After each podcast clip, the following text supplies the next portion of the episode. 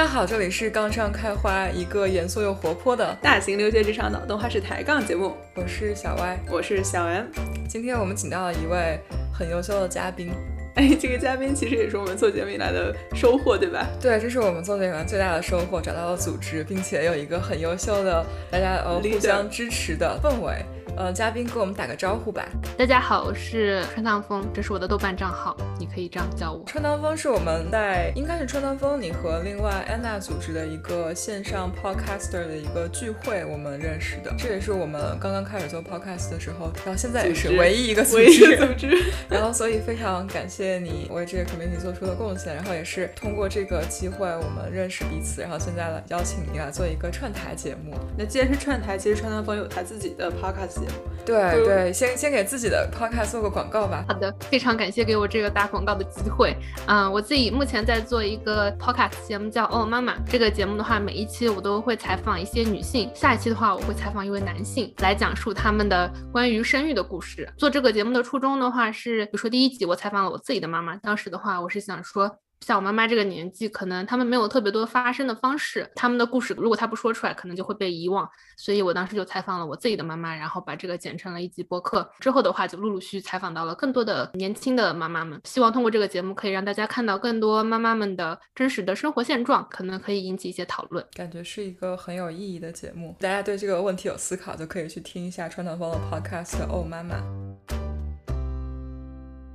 我们今天的讨论的话题。其实也跟这个有一点点小关系。我们今天想讨论的是在职场上的一些性别的偏见。我们不想说歧视，因为歧视我觉得带了一个非常强烈的恶意的一个意图，而且我觉得像我们现在在北美，每个公司都会说我们不能有歧视，然后有很多东西是明文规定的，然后大家一般来说非常非常明显的歧视是不会存在的。但是不管是在国内还是国外，最可怕就那种潜在的，大家每个人已经深入骨髓的这种想法。然后有的时候你其实没有恶意，但是说出来一句话或者做的一个行为，已经能让对方感觉到被冒犯。我们想说的就是这种隐形的偏见。我们三个人作为女生，然后在职场上工作过一段时间，就想来讨论一下这个话题。不是说现在是一个巨大的倒苦水，或者说开始要。创造性别对立的一个状态，而是我们想从一个尽量客观一个角度来给大家提供一些我们的想法。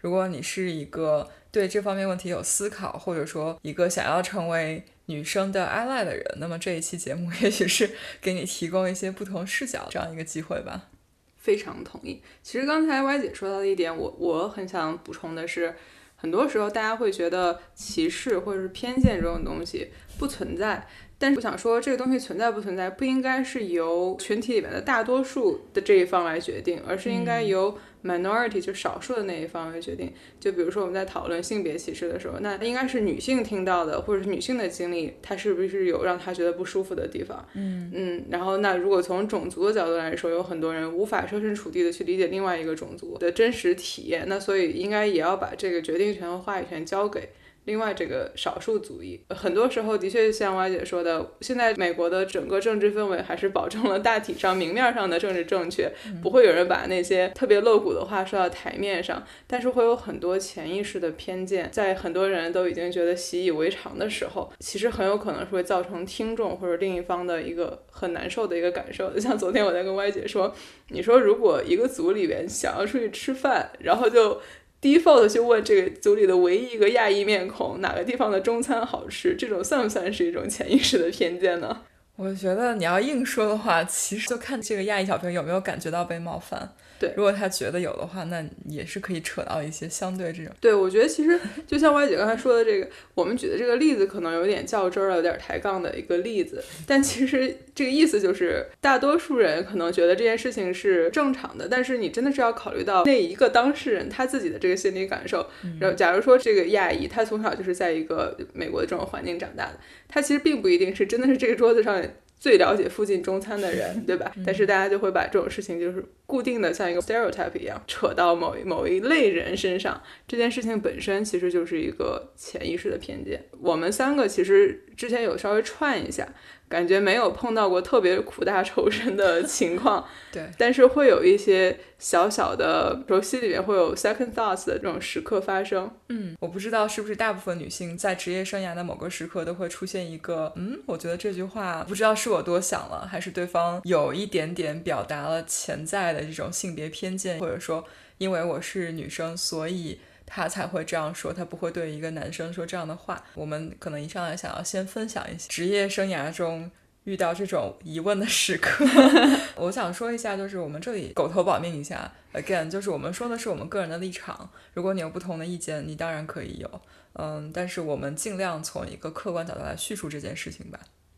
嗯嗯。那不如请我们的嘉宾川唐风同学先来分享一下自己的一些经验，好了。嗯，好的。第一个小故事的话，是一个非常简短的画面。嗯，因为我现在的本职工作是我是一个 data engineer。嗯，这个工作的话，可能不是在所有的公司都有，但是，呃，怎么说也是一个 engineer 吧。呃，这个场景的话，是当时我在跟另外一个 software engineer 工程师，我们在一起讨论这个数据应该是怎么做的。然后当时的话，他们那个数据本身做的非常的 confusing，所以我就一直在问这里面的逻辑到底是怎样的。那我搞清楚这个逻辑之后，我下面的数据的话才可以把它做的是一个正确的逻辑。所以我就可能花了二十分钟，我就一直不停在问他，那你这个逻辑是怎样的？一步一步问他这样。他问到最后，他就说了一句说，engineers would know，意思就是你不是 engineer。你不会懂的。当时我觉得这个一方面的话是觉得这个人好像不是特别的专业，因为我们的工作并不是说我把这个程序写出来就可以了。那解释你自己写的东西也是你工作的一部分。嗯，communication skills 是很重要。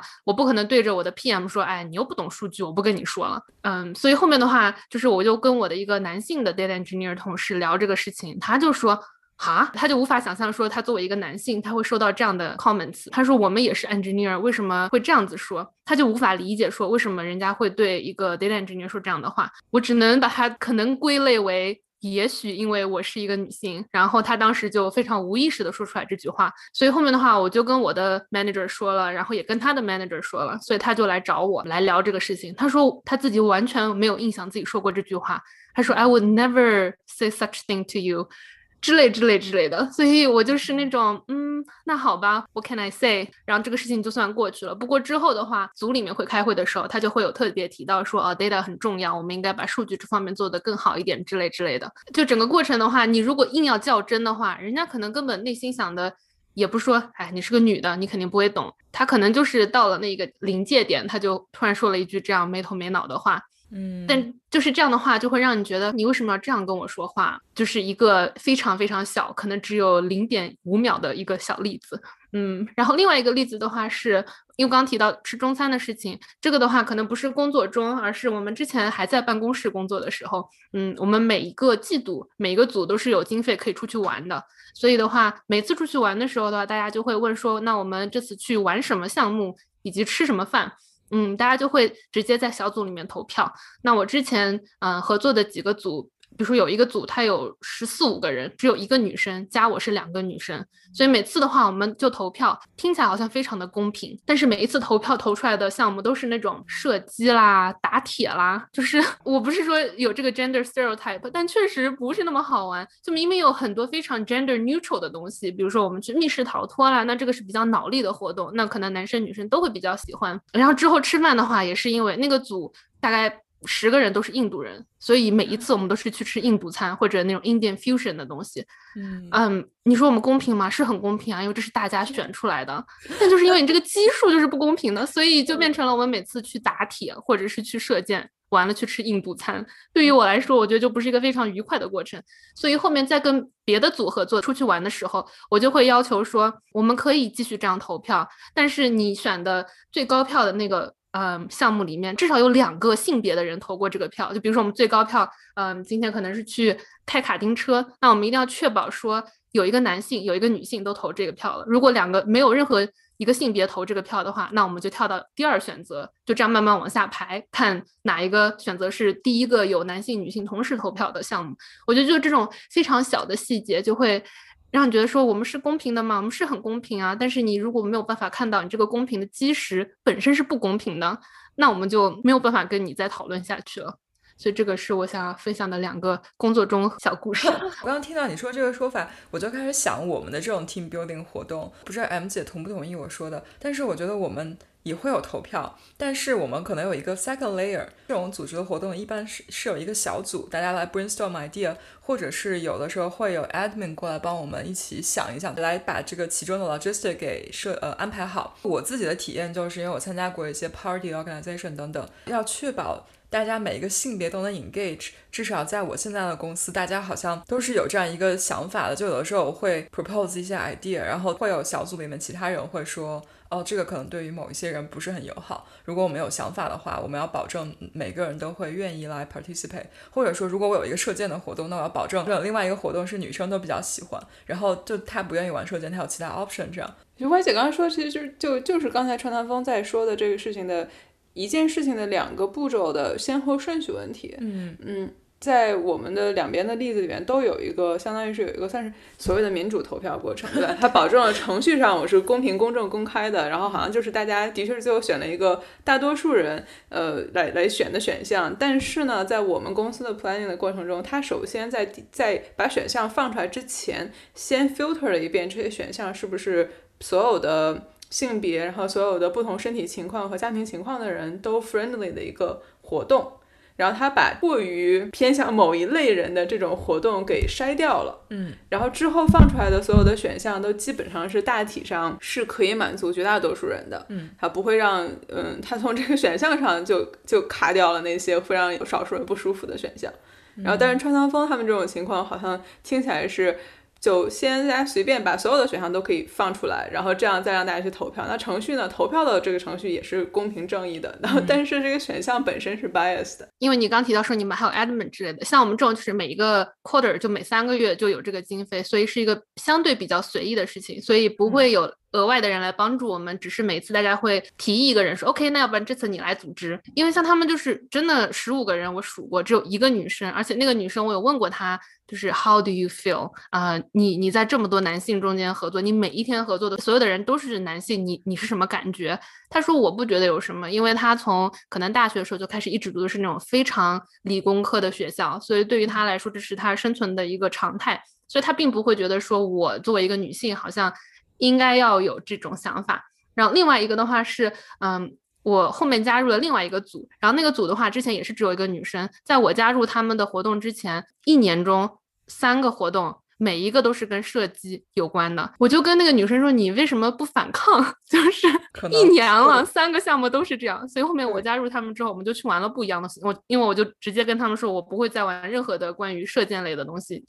就是你应该要考虑到这个东西是不是所有 gender 或者说所有的呃 physical condition、所有的 family condition 的人都会可以参与到的东西。如果你只有一个人的话，在那一个呃非常非常小的这个集体里面，然后你只有你一个是另外一种性别或者是另外一种 physical condition 的话，那你确实很难的把说出来。其实甚至包括 vegetarian，因为我们公司有很多是呃可能印度同事，他们更可能是 vegetarian。如果他们不发声的话，像我我根本就不懂，我可能就会定一个。呃，barbecue，那他们就什么都吃不了了，所以他们也得不停的说我是 vegetarian，那我才能够考虑到他们的 condition，那我就会说 OK，那我们一定要选一个有 vegetarian option 的这种餐厅，保证所有人他今天都可以吃的好好的。所以我觉得就是一个是需要我们自己有这个意识先，我有这个底线，你一定要有一个我们这个 gender 觉得 OK 的项目，因为也不是说我在减少你的 option。是因为这世界上有一百个 option，我们今天可以去吃一百个餐馆。我只是跟你说这五个不可以，我们在剩下的九十五个里面选吧。我觉得很多时候就是让大家体会到，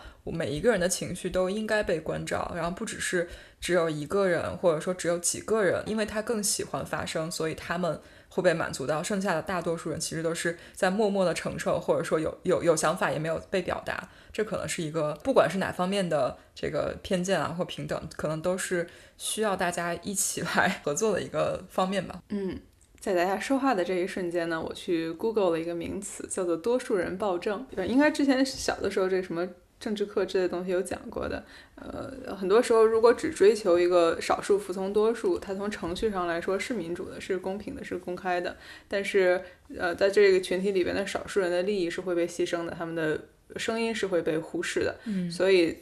才才会有很多在真正的程民主程序上面的一些修正，就包括其实咱们刚刚讨论到的，就从根源上把所有的选项都考虑到是对所有的群体，包括对少数群体是有保护的，呃的这样一些选项放到放到桌面上给大家来选，也是非常重要的一部分。那 Y 姐有没有什么 你感受到的一些其他方面的类似于小偏见的东西？我说的例子其实不是我自己的例子，而是我之前在其他地方看到的一个例子，而且这个例子给我感受很深的是，这是当事人这个女生自己发在这样一个比较有安全感的一个小群体里面，她。甚至都没有直接说这件事情，就是觉得有性别偏见，而是他说这件事情让我不舒服了。但是呢，我不知道对方是不是故意的，或者说我不知道是不是因为我太敏感，所以我发出来让大家帮我来把把关。你们觉得这件事情是什么样子？然后这件事情是这样的，她是一个非常 technical job family，她是 data scientist，她是组里唯一一个女生。然后她其实也不是最 junior 的，她可能 tenure 大概几年了。然后组里面还有。好好几个比他资历更浅的，就可能刚毕业的小男生，像刚才陈浪峰说到，组里面会有有的时候会有一些活动，比如说啊聚餐啊，出去玩啊，有的时候谁过生日啊，谁升职啊，那这种时候组里面一般会组织写个小卡片啊，挂个小气球啊等等这样的事情。然后在大组里面，如果你是有小蜜，小蜜一般会过来帮大家 organize 一些这样的事情。但是在这个组里面，在这个女生没有表达过兴趣，也没有说过啊我来帮大家。也没有就是任何表示的情况下，这个组里的各种男生就默认把这所有事情推到他身上，然后就会跟他说啊，你来帮大家准备一下卡片，或者你去帮谁买一下升职的气球等等。一开始第一次他觉得 OK，那你让我来做，我就认为这是一个给我的 task，我也无所谓，因为会觉得每个人都会做一点嘛，我可以帮。他要去做了，那他第一次做完之后，这件事情就变成了他的任务。在之后每一次有这样的情况下，他们组的所有男生就默认他会去做这件事情。我觉得其实这件事情最可怕的是，嗯，所有人都默认，就认为这件事情是 OK 的。然后这个女生其实她从来没有表表示过我要做，我愿意做，这个是我愿意帮忙的一个情况。然后他就会觉得很不开心，因为大多数小蜜是女生嘛，然后小蜜会一般比较乐于助人，帮你来做这些事情。他就觉得我明明在工作上跟你们有一样多的任务，那你为什么就要认为，因为可能因为我是女生，我是不是天生愿意做这件事情？然后你们也不问我的想法，就直接扔给我，他非常不开心。但是他又不知道是不是自己多想了，所以他就来一个全是女生的 support group 来问大家。我应该怎么样对付这件事情？然后当时我记得组里面大家都还蛮难过的，因为显然这件事情是有一个隐形的性别偏见。但是作为女性，我们是如此自省，在自己都已经不开心的情况下，都还需要找就是互助群体来确保不是我们都想才能有足够的心里面的信心去说我要跟你表达我不开心了。嗯，然后当时我记得组里面大家就说你一定要去跟对方沟通，让对方知道你不开心了。就是很多时候，男生可能是非常的不敏感，就是认为他们做事的方式就是其他人做事的方式。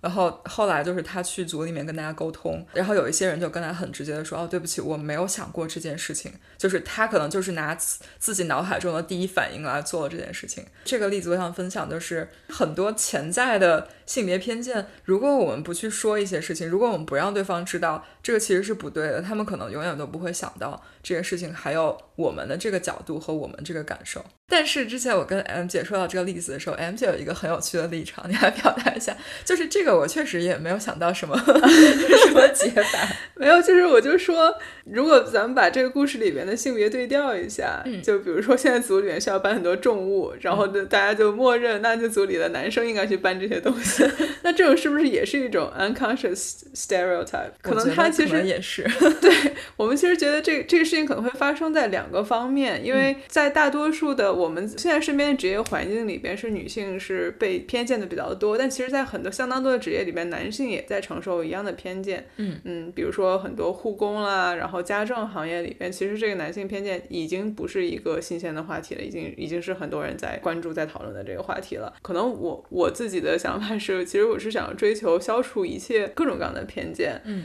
是最理想的情况。然后有一些情况下面，你是承认是 physical condition 是有是有差别的，对吧？这种差异是存在的，这些差异引引起的职业还有每个性别可以到达的极限上面的不一样，我也是为什么在竞技体育项目里边，男性和女性通常是分开的，是因为这些先天条件上的差异是不一样的。但在这些东西以外的方面，从智力上的，然后包括从呃性格上面的这些东西，我是希望这些不要成为大家去衡量其他人的时候带有的这样一些考量，我觉得它是很不公平的。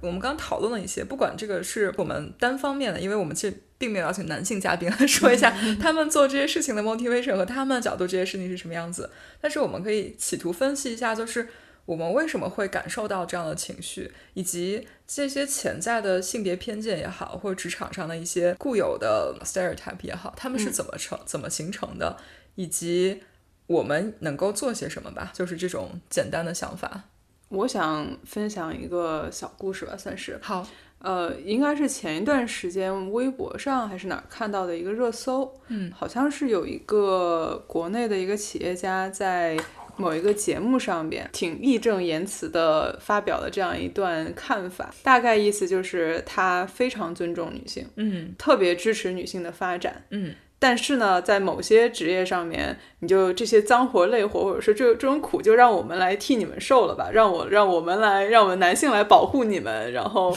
呃，虽然我不知道他的这个职业的限定有多么的广泛，但很多时候我觉得他是有一个先入为主在里边。嗯，就我想说这个例子就是说什么呢？就有有很多人。我不否认他是我们女性的 ally，、他可能在很多场合上面还是成为女性支持或者发声的这样一个人。但是他这些行为我是很感激的，但是我就想说，就算是有这样子的一些认识，也没有办法完全消除很多人比较根深蒂固的一些偏见，嗯包括他会先入为主的认为。你就是女性，我就是要给你创造更多回家照顾家庭的机会。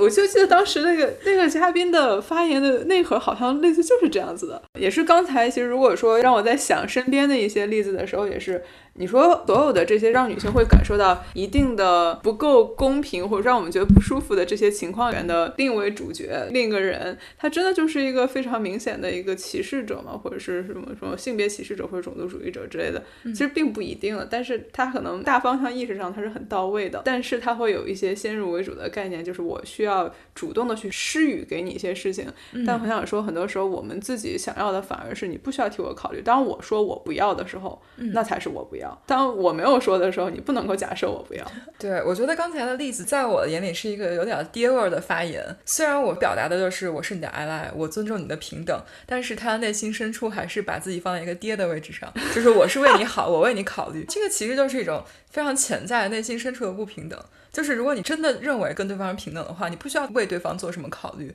你只要尊重对方的想法就可以了，不需要 任何人为任何人做一个爹的 decision。它其实就是 unconscious bias 的对对对教科书式的产现。对，然后我觉得我们今天可能讨论的就是这样子的情况，就是它其实很多时候你是有意识的，但是可能由于小时候的教育环境或者说社会的一些大方向的引导，嗯，就会有一些不自主的一些已经可能根深蒂固的东西。我们这里想说的就是，希望大家都能想一想这个方面。我们我们相信每一个人应该都是在大方向上就是承认男女平等这件事情的，但是在如何去 execute，如何一些小小的细节上怎么来，嗯，多为对方稍微多想一点，可能是我们今天要讨论的。我觉得我刚才提到这，其实是让我觉得在现在这种已经大环境上挺政治正确的环境下，还会有这种情况产生的一个原因，就是我觉得还是其实，呃，就算大家意识上是到位了，但是会会有一些 unconscious bias，嗯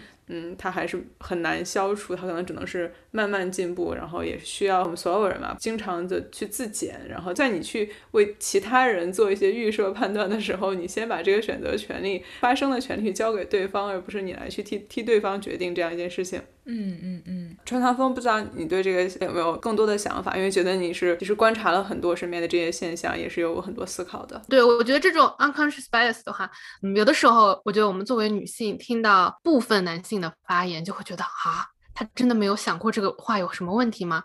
我之前忘记好像也是在 Clubhouse 上面有一个人就他就突然说，女生就是会比较喜欢打扮，她们每天可能一天就只有二十二个小时，因为她们就要花两个小时去打扮自己，这个很好，我也支持我老婆这样。我觉得这句话就已经给我性转了。现在作为一个每天不花两小时，我现在可能已经加入了男性的行列。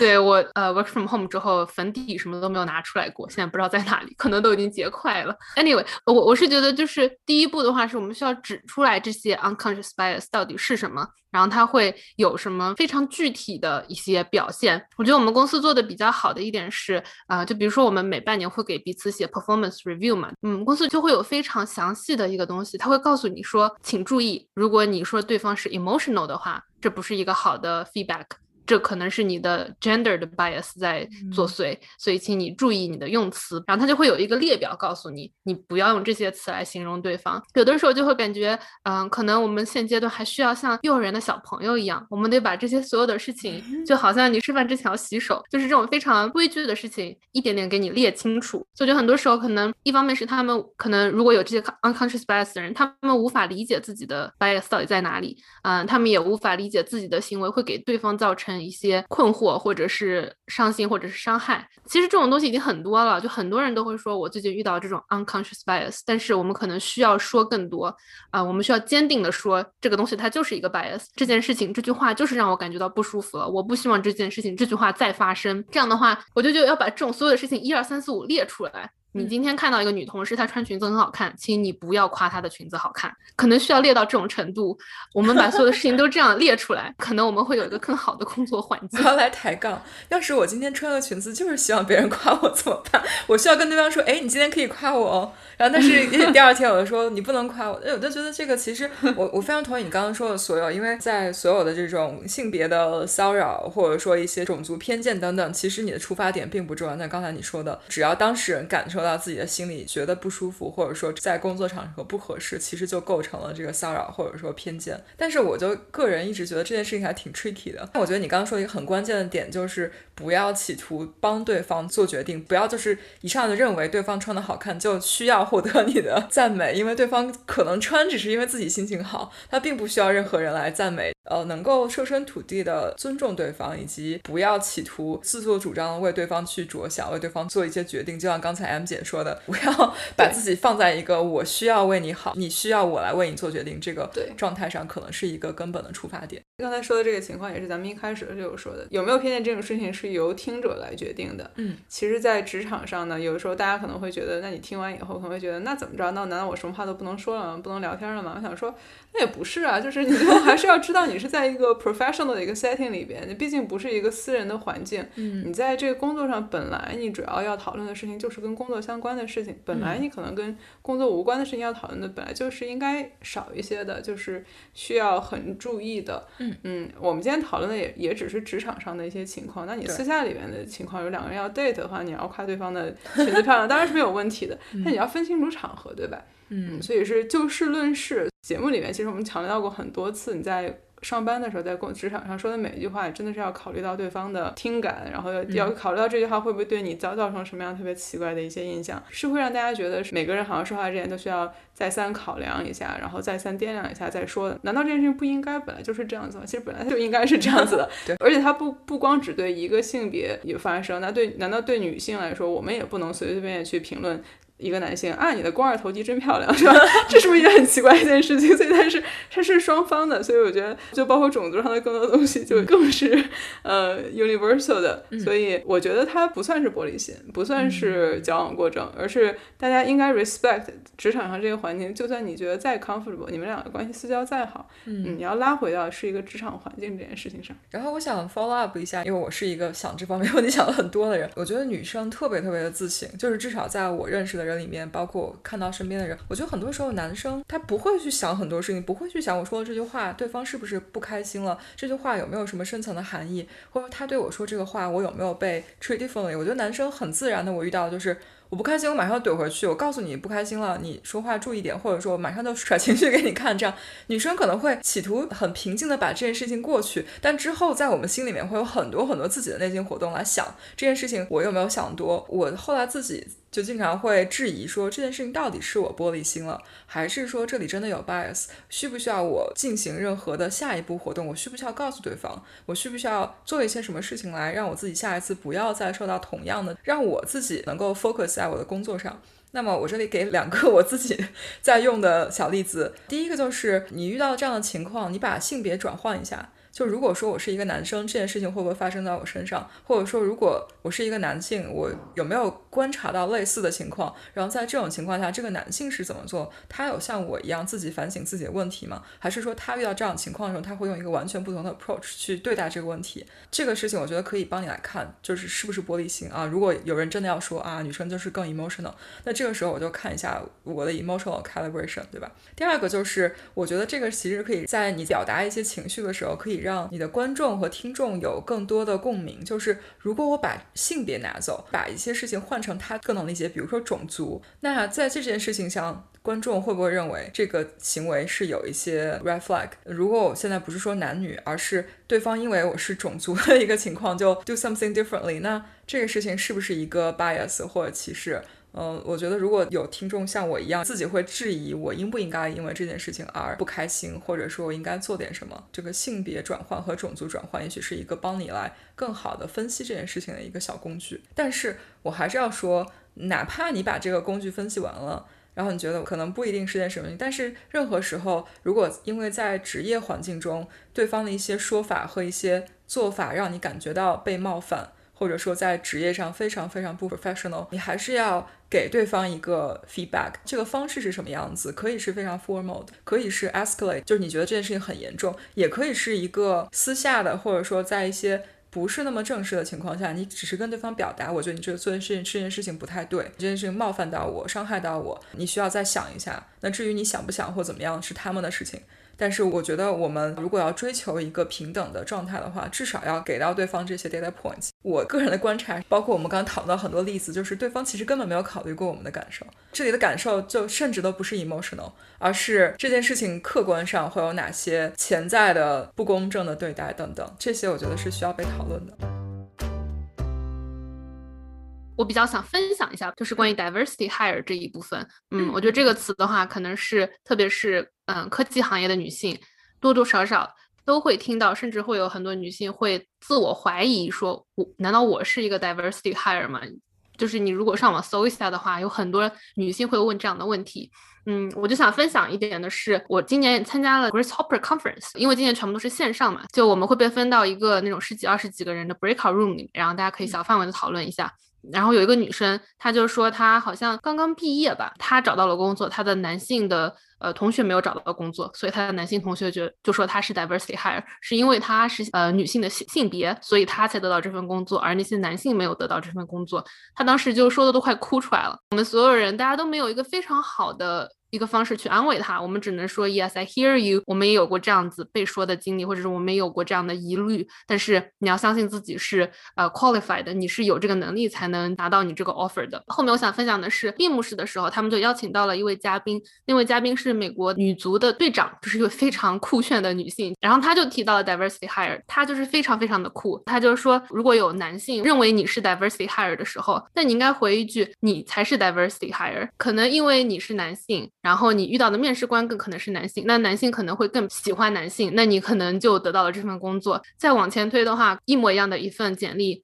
男性比女性会被录取的几率就是会更多，或者说会给到下一轮机会的就是会更多。所以就我们的生活中方方面面都充斥着这种。因为你是男性，所以你才得到了下一个机会。那有一个历史的累积之后，那男性可能就是会有更多的机会。我们不能否认个体的男性他们各自做的努力，每个人都很努力，女性也很努力。那男性也有很优秀的男性，但是很多情况下，如果用一定要说 diversity higher 的话，那我觉得男性的人生就是 diversity life，就是因为他们是男性，所以他们拥有了现在的生活。说这句话不是为了抹杀任何一位男性的个体的成就和努力，但只是说在这个概率学上面来说的话。取得你现在生活，更可能因为你是男性，嗯，女性的话可能要付出双倍的努力才能获得跟你一样的生活。我听他说完那句话之后，我就觉得这个话题在我这里已经不成立了。因为你是男性，所以你才获得了更多的选择，才有了更多的机会。那你为什么还要来说女性是 diversity hire？就像刚才春南风说的，就你已经有一个非常非常 privileged life 了。当别人开始想要变得更加平等的时候，突然跳出来开始指责对方拿走了属于你的东西。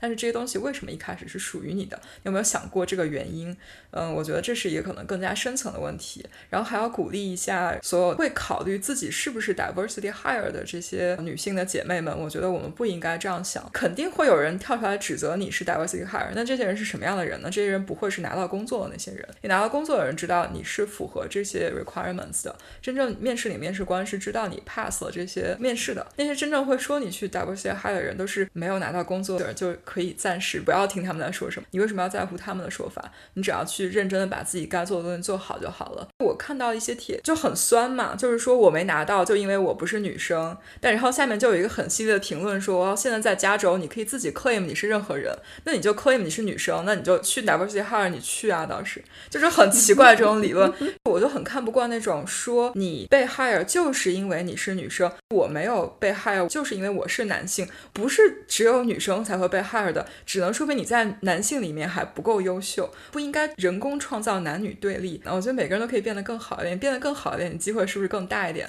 而不应该指责对方抢走你的机会，因为这个机会本来都是放在那里的，不是谁抢谁的。这个工作不是说如果不 hire 这个女生，这工作就是你的，很可能不 hire 这个女生会 hire 一个比你更好的男生。那你不应该去攻击，因为这个是女生被 hire 了，她就是一个 diversity hire，我就非常不能接受这样的逻辑。我 echo 一下 Y 姐刚才的一个观点，我觉得很多人他其实是不愿意承认自己视野的局限性，也不愿意承认自己在能力上的一些不足，或者说他对自己的信心过于高了，然后对其他人的认识过于低了。嗯，总之就是有这些更客观的原因，他不愿意去承认，他反而想要把它推给那些。跟这些客观原因完全没有关系的性别、种族、年龄、地域、国籍，嗯，好，包括语言能力这些东西上面，嗯，我觉得他其实是非常的不够自省的一种行为，其实也是一种很不成熟的行为，嗯，因为在一个 hiring decision 上面，然后包括嗯一个 promotion 的 decision 上面，我相信大多数的公司。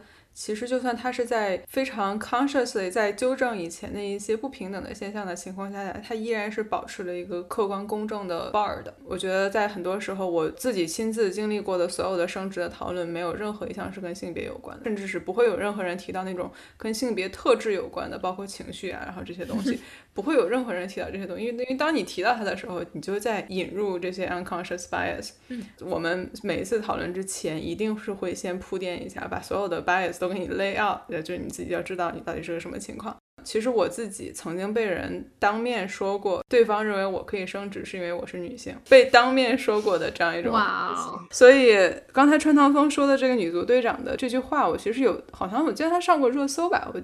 记不太清楚了，但我记得有一句话是。当别人在质疑一个女性，你可以得到这个机会是因为你是女性的时候，那你可以立刻反击，就是你没有想过你可以得到你现在的机会是因为你是男性嘛？嗯，那其实就是刚才川南风给的这个例子。嗯，其实我想说，这种是一种情绪上面的一个稳定方式，但可能我自己后来当我被这个人当面说认为我可以升职是因为我是女性之后，我其实难受了好几天。嗯，因为这个人呢，他是一个 ally。嗯，她是女性的 ally，也是为什么刚才我会提到有很多人，她就算她表面上是一个女性的 ally，但是你没有办法消除她根深蒂固的对性别差异的这样一个 bias。我不能说我是一个完全没有 bias 的人，但是我一定是会想办法去更客观的去评价这个人其他方面的能力，尊重更事实上的东西的一种想法。嗯嗯，那后来后来也其实也跟 Y 姐有有讨论过，我不知道我要跟这个人要怎么做，嗯，因为他的这个。偏见是我没有办法消除的。然后，那他既然已经认定这样一种事实了，他又不能客观的评价我自己的工作，对，那我怎么办呢？我就非要去追着跟他说，我认为我不是因为嗯 吃了性别红利才升职的，是他不会相信我，然后我也没有办法说服他，然后那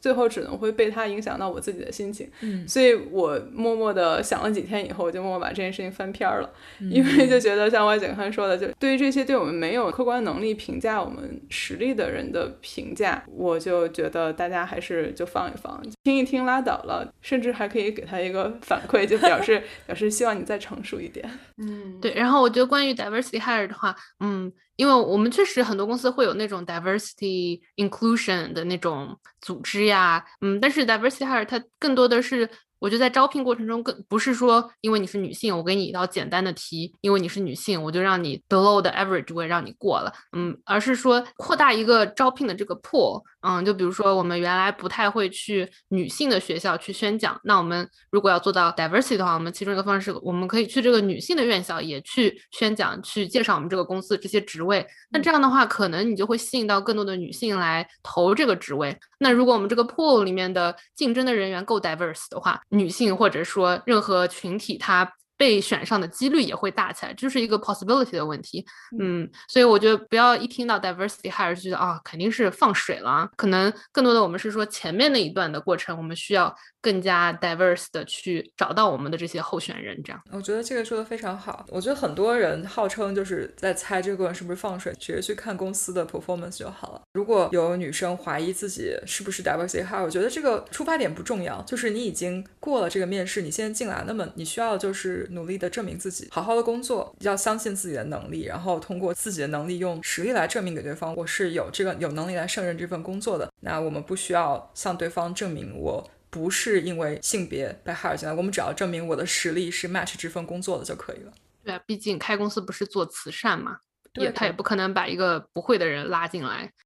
我刚才如果观点表达的不够清晰的话，我其实是想说，对于任何一个人，不光是男性或者是女性，或者是任何一个种族，会有很多噪音，嗯，会有很多人对我们的评价，它其实是。很不客观的，就像刚才说的，有些人不愿意从自己身上找原因，不愿意去接受那些客观的分析，他反而是想要嗯偷懒的把所有问题归归归结在一个他先天无法改变的东西上，然后这样好像为自己找个借口、找个理由一样。嗯，但我们其实不需要证明给这些人看，对，我们的工作不不被这些人所衡量，所以我不会因为这样一些噪音来质疑我。让我对我自己的能力产生怀疑，其实就刚才我说的这个情况，就就算是这个人有当面对我说，我从来没有怀疑过我的能力是不行的，对我只会觉得是为什么这个人如此固执，有这么强烈的偏见，呃，在里边。所以你可以说这个是一个过于自大的想法，但我其实可以很肯定的说，绝大多数男性是这样想的。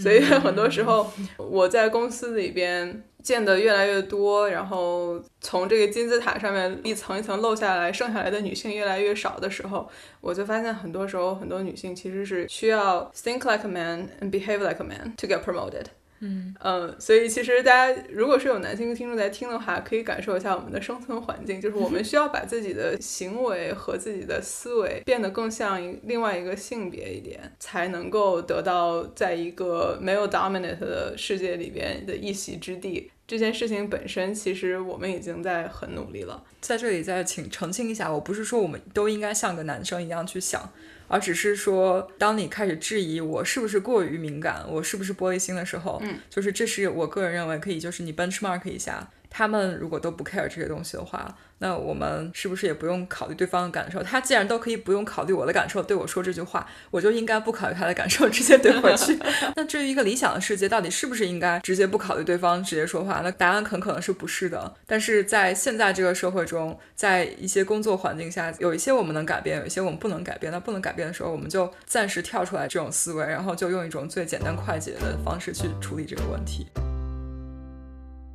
那如何来 把这个世界变得更像我们理想中的这个世界呢？我个人觉得，也是我觉得最重要的一个环节，就是 bring more awareness，让更多人能够感同身受。像我们今天说的很多例子，我们来分享，可能女生可以很快的 get 到我们在说什么。可能对于一些男生来说，他们永远不知道这个点值得被讨论了。比如说穿裙子夸你一句，为什么就不行了？然后或者说你你帮大家组织一个活动，为什么就这么委屈了？等等这些情况。我觉得可能需要我们跟关系比较好的男性朋友一起讨论这个事情为什么对于我们来说是一个问题，有哪些隐形的 bias，让他们体会到这些事情应该有更多的人注意到，而不是不过脑认为这个世界就应该是这个样子的。这是一部分 awareness，就是哪些事情是可以做，哪些事是不该做的，至少应该让对方对我们的 thought process 有一个理解。首先有理解，能得到一些反馈，他们才能去提高。呃，那第二部分其实 awareness，我特别想说的就是。就是到底家庭对于两两个性别来说各自意味着什么？就是你做的这些努力和付出到底有没有被这个社会认可？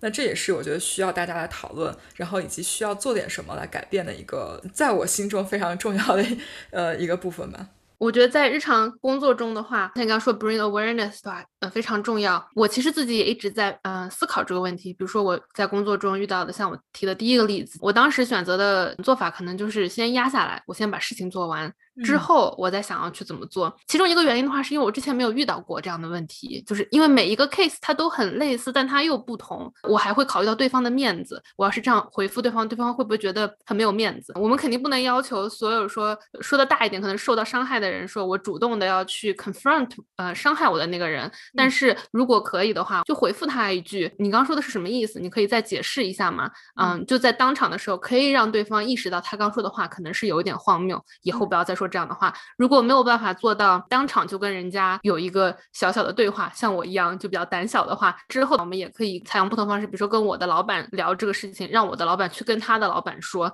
那这样可能通过间接的方式让对方意识到他刚刚说的这句话是不 OK 的。主旨可能就是我们还是在自己能够承受的范围内，让对方了解到说。你说的这个话不 OK。如果我们每个人都这样做，一点一滴的话，那可能会有更多的人就会意识到，哦，原来这样对别人说话不 OK。这个可能是我们日常生活中可以努力尝试去做到的一些小小的帮助 educate 对方的一个过程。对我听下来就觉得卑微，怎么说呢？也不是卑微吧，就是可能我们只能说太 nice 了。我们，你像刚才上当风说，你在已经感觉到不舒服，企图反驳对方的时候，还要考虑我这样回答是不是伤及你的面子。但我觉得。大多数男生完全不会考虑这个事情。对，他们在互相反驳同性的时候，是或者是反驳异性的时候，这都不是他们最重要的那一点。所以，我们可能就想的比较多吧。确实，我觉得我肯定也是会，就是会反思我是不是太 nice 了。特别是，嗯，从 work from home 这一年之后，啊，因为所有的会议都是视频会议嘛，我也会觉得我是不是应该讲话更大声一点？因为有的时候，经常大家就会话抢到一起去嘛，比现实生活中更容易的，最后会停下来很尴尬，不知道谁先说。有的时候就那种。管他呢，反正我把话先说完，就不管你们了。需要自己往那个方向上面变得 like a man，kind of。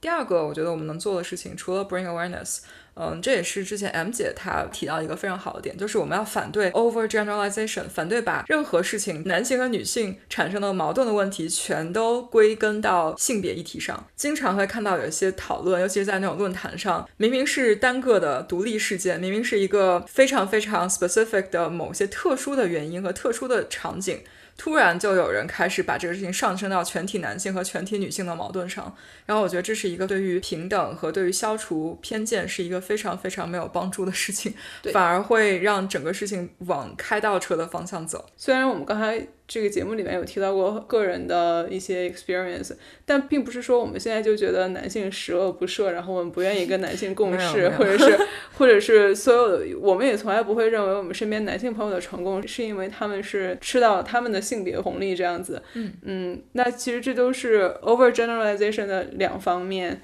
一方面，它其实是会伤害到任何一个性别和任何一个群体，不管你是大多数还是还是少数，因为少数人可以反而反推大多数是既得利益者，对吧？嗯，那这样其实对大多数人里面也是不公平的。嗯，那。呃，我是觉得在职场上不要先先入为主的去假设这些跟客观实力无关的东西，嗯嗯，只是在讨论在职场这个环境里面，当然有生活中有很多很多东西是跟性别分不开的，嗯嗯，但在职场上大家还是要 be professional，然后个例个案这样子，而且其实这种 over generalization 它其实是当你有了一些平等和保护的时候，它其实是可以被消除的。然后我觉得另外一个我们可以做的话是，嗯，因为我们像我们刚刚有提到说，有的时候我们可能需要跟别人去 confirm 一下，我这个东西是不是 bias，我是不是自己玻璃心了。所以我觉得大家可以呃试图加入一些女性的。或者说相关话题的这些组织，嗯，跟大家一起进行讨论。假如说你所在的职场环境，呃，还没有这样的意识，还没有这样的组织的话，你自己也可以组织一个。比如说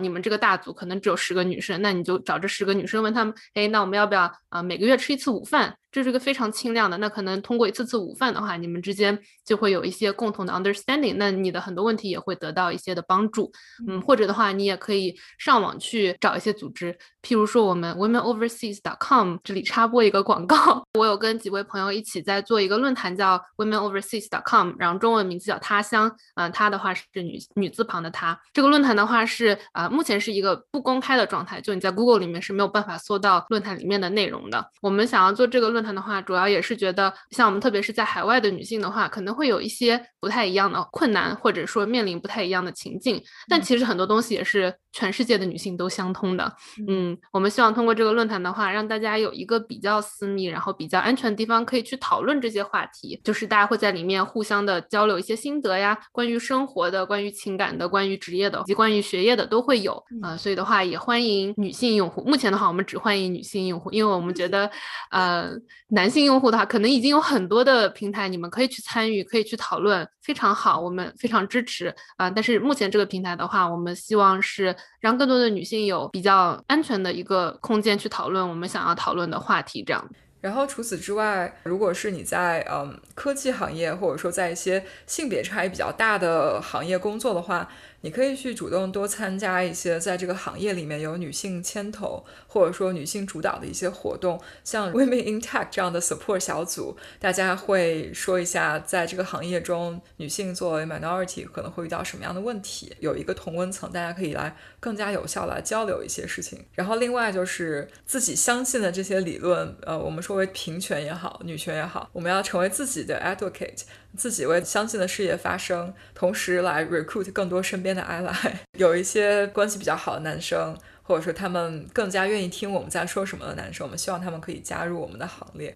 帮我们一起来推广平等的这个观念。嗯，对。然后在公司中的话，其实很多人都会说到，比如说在会议中，你要如何做一个 ally。嗯，其实不管是男性还是女性，你看到如果有另外一个人频繁被打断的话，那你可能可以跳出来说，哎，等一下，我想先听那位把他的观点说完，可以吗？就是可以帮助对方这样。嗯，然后还有一个的话，我记得有一次是有一个会，然后在一个很大的房间里面，嗯，可能有三四十个人吧，可能只有三四个女生。然后我就去坐在了那个桌子非常醒目的地方，就是有一种觉得说，既然没有那么多女生，那我今天就代表女生，就没有人想让我代表，但是我就觉得我需要有那个 female 的 presence，呃，我就想要坐在那个桌子上，因为我们一般就是有个大的 meeting 的桌子，呃，然后可能后面还有一排那种小板凳一样的，你可以坐在那里。嗯，我就没有选择去坐小板凳，我就硬要坐在那个桌子上。对于男性来说根本不算什么，但是我觉得可能只有女生会明白当时那种心情。就你走进一个大的会议室，全部都是男的，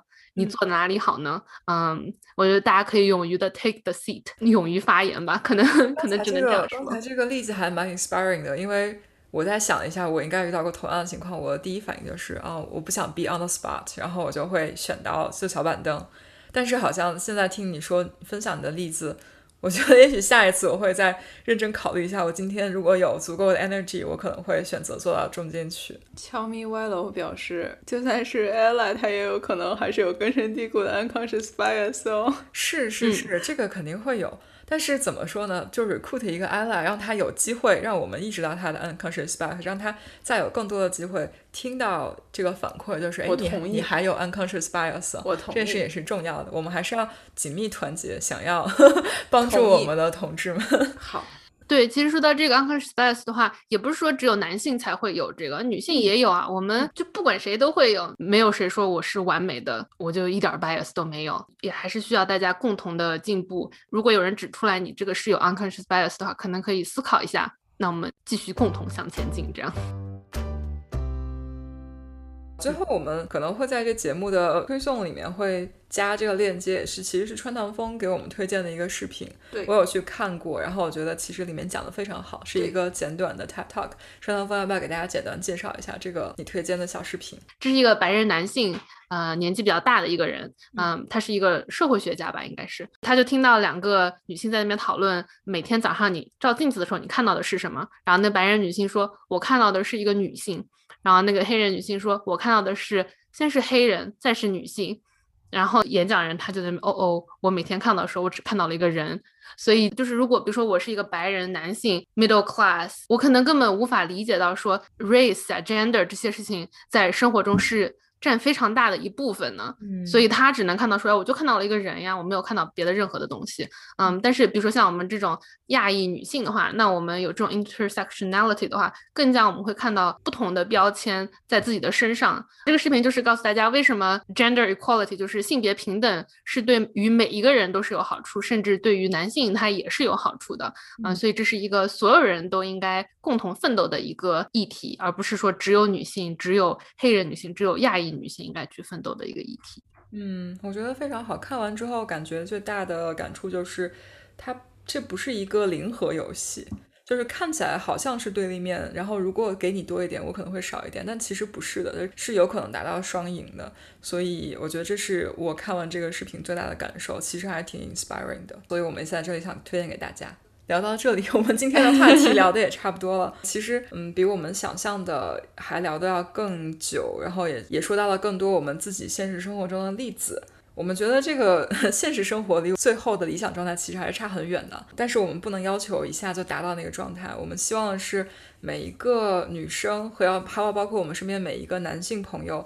都能够花多一点时间，稍微想一想这个议题，然后能够尽自己能力范围内的一点点力量，向更加平等的一个方向去努力。然后，如果能到做到这一点，我们不需要大家都是真的是有特别大的牺牲啊，或者说，嗯，把这个当成很大很大的一个事业，它跟我没有关系，或者它太大以至于我并不能做什么努力，而是从自己身上每一个人都可以做一点点小的改变，让这件事情变得更好一点。嗯，非常同意。好，那我们今天的 节目 就到这里了。非常感谢川唐风过来跟我们聊天。我们在这里再次推广一下他的 podcast，叫哦妈妈。从名字就看到是一个 专注在女性的讨论上的一个 podcast。所以我们今天也聊了一些跟女生更有关系的一个话题。感谢川唐风今天的到来。在我们下期节目跟大家见面之前，祝大家的生活都能杠上开花，节节高。